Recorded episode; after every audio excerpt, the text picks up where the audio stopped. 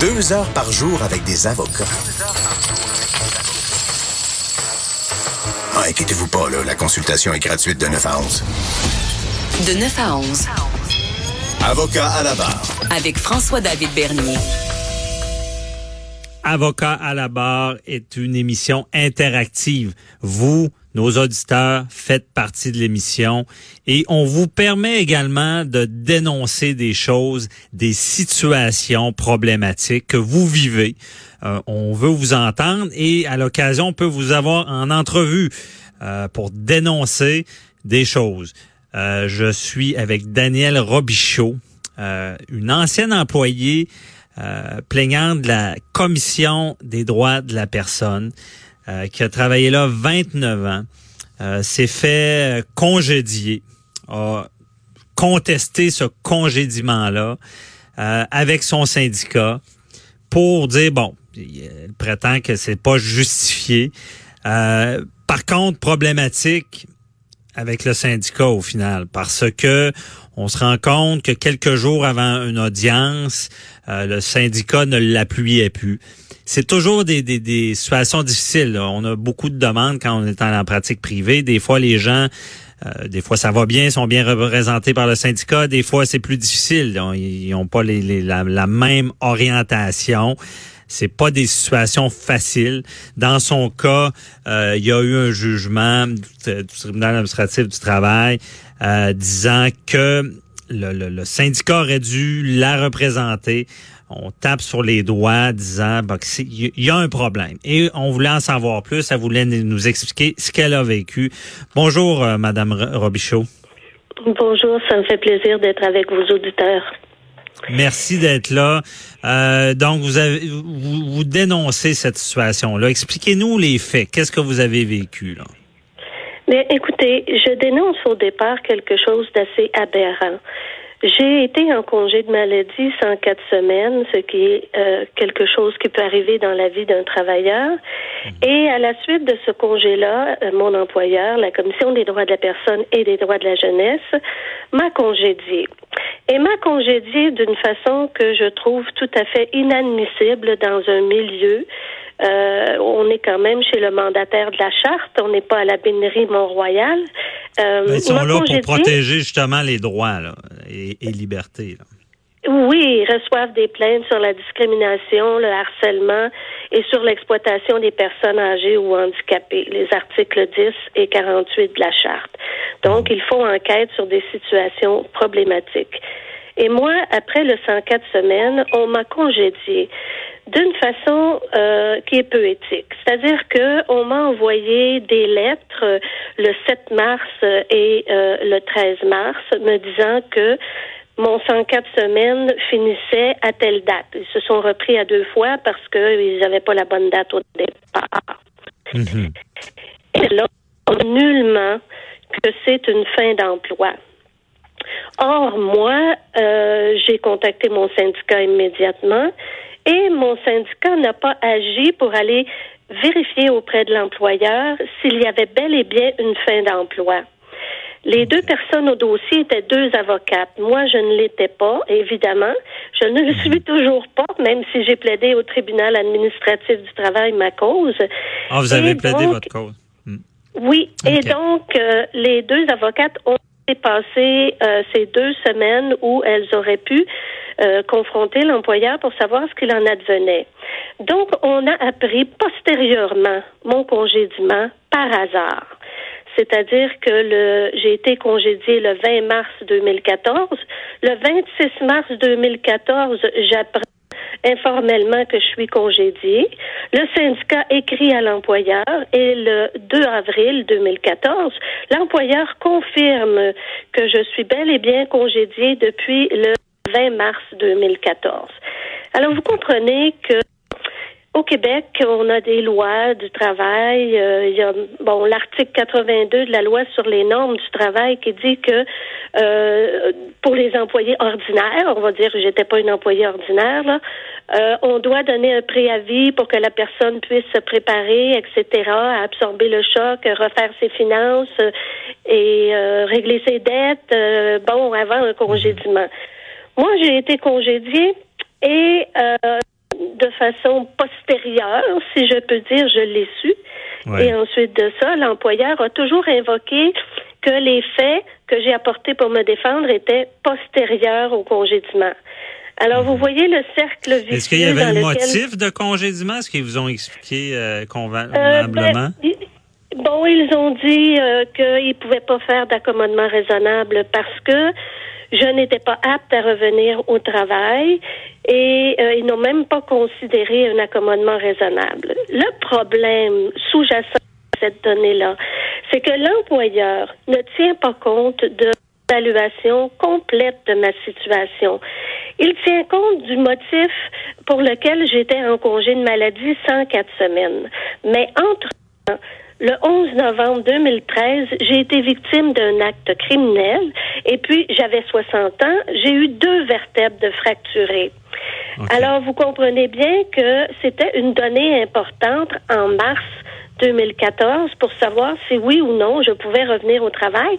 Je n'étais pas capable de marcher vraiment.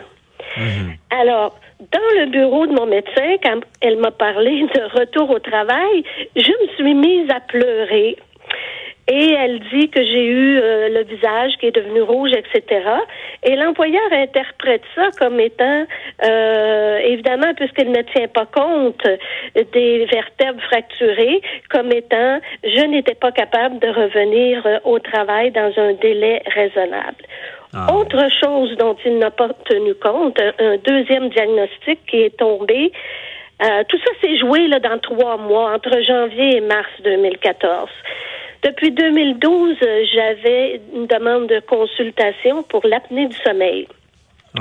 Et j'ai malheureusement eu le diagnostic d'apnée du sommeil seulement le 24 janvier 2014.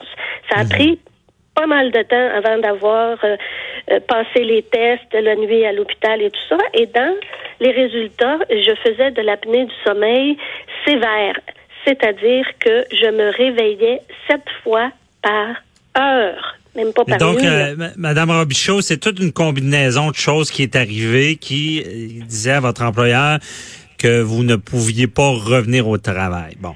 Et, Mais euh, euh cette conjoncture-là était positive pour moi.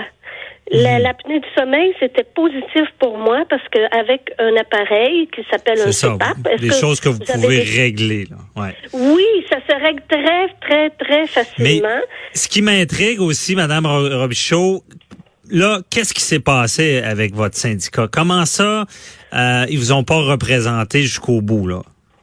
Bon, alors écoutez, le syndicat, dès le départ, là, euh, moi je trouvais qu'il avait une, une attitude négligente, insouciante et qu'il se préoccupait pas le moindrement euh, de ma situation, alors que c'était une situation dont on doit se préoccuper parce que j'avais 28 ans d'ancienneté, parce que j'avais aucun historique euh, de parce que je n'avais pas d'absentéisme excessif.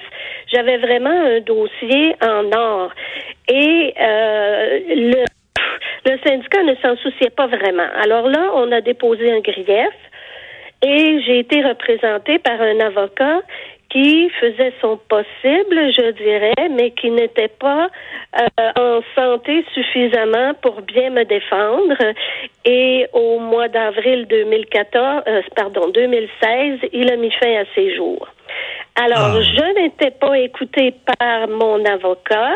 Quand je demandais de l'aide à mon syndicat local, on me disait, votre avocat, madame, est maître de sa procédure. Alors, Et donc, Madame Robichaud, vous sentiez pas que euh, parce que vous, on s'entend, vous avez été là 29 ans, euh, vous êtes congédié, vous n'êtes pas d'accord, vous contestez ça là, euh, et c'est l'histoire de votre vie cette cause-là. Mais vous sentiez pas que le syndicat mettait les ressources, les moyens nécessaires pour aller défendre votre cause. Bien, écoutez, il faisait le minimum, mais euh, je dirais que mes agentes euh, qui étaient à la commission là n'étaient même pas au courant mon histoire totale. Ensuite de ça, euh, mon avocat qui a mis fin à ses jours, lui, on peut pas lui reprocher de ne pas être au courant de mon histoire totale n'est-ce pas? Mhm. donc, et même là, je vois que la CSN, quand on lit le jugement euh, Madame euh, la juge Chénée du tribunal administratif du travail, la CSN reprend des arguments qui viennent directement de l'employeur et qui ne sont pas exacts. Alors, euh, je vois que bon, la CSN n'a pas encore complètement intégré mon histoire. Mais là, là, là, ce qui se passe, c'est qu'il nous reste pas beaucoup de temps, mais ce qui se passe, c'est que vous avez eu gain de cause devant le tribunal administratif du travail et maintenant, ce que je comprends, vous pourrez être représenté et choisir l'avocat euh, qui vous conviendra pour ce faire. Mais écoutez, il semblerait que et la Commission des droits de la personne et la CSN vont contester le jugement juge chaîné. Alors là, l'avenir est plutôt euh, incertain tant qu'à ce mhm. jugement de, du tribunal administratif. Ils auront en révision judiciaire. Ils veulent, c'est comme un appel. Ils veulent contester cette décision-là. Mais expliquez-nous quand même qu'est-ce que le juge a décidé pour vous là? Bien, le juge avait décidé que euh, la juge, elle est allée plus loin que ce que j'avais dit moi parce que je ne pouvais pas le prouver. Mais vous savez, devant un tribunal, il faut faire une preuve prépondérante. Alors moi, j'ai essayé de prouver la négligence, j'ai essayé de prouver la discrimination. Euh, je ne suis pas allée du côté de la mauvaise foi parce que je trouvais ça impossible de prouver mhm. la mauvaise foi. Mais ce qui est intéressant, vous savez, quand on va devant un juge, c'est que le juge pose des questions et là, on apprend des choses parce que euh, les gens ne mentent pas devant le tribunal.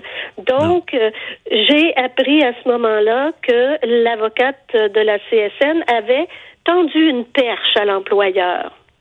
Bon, euh, dans le vocabulaire populaire, on appelle ça autrement, mais légalement, on appelle ça tendre une perche pour faire un accord euh, désistement quatre jours avant euh, le pourvoi en contrôle judiciaire.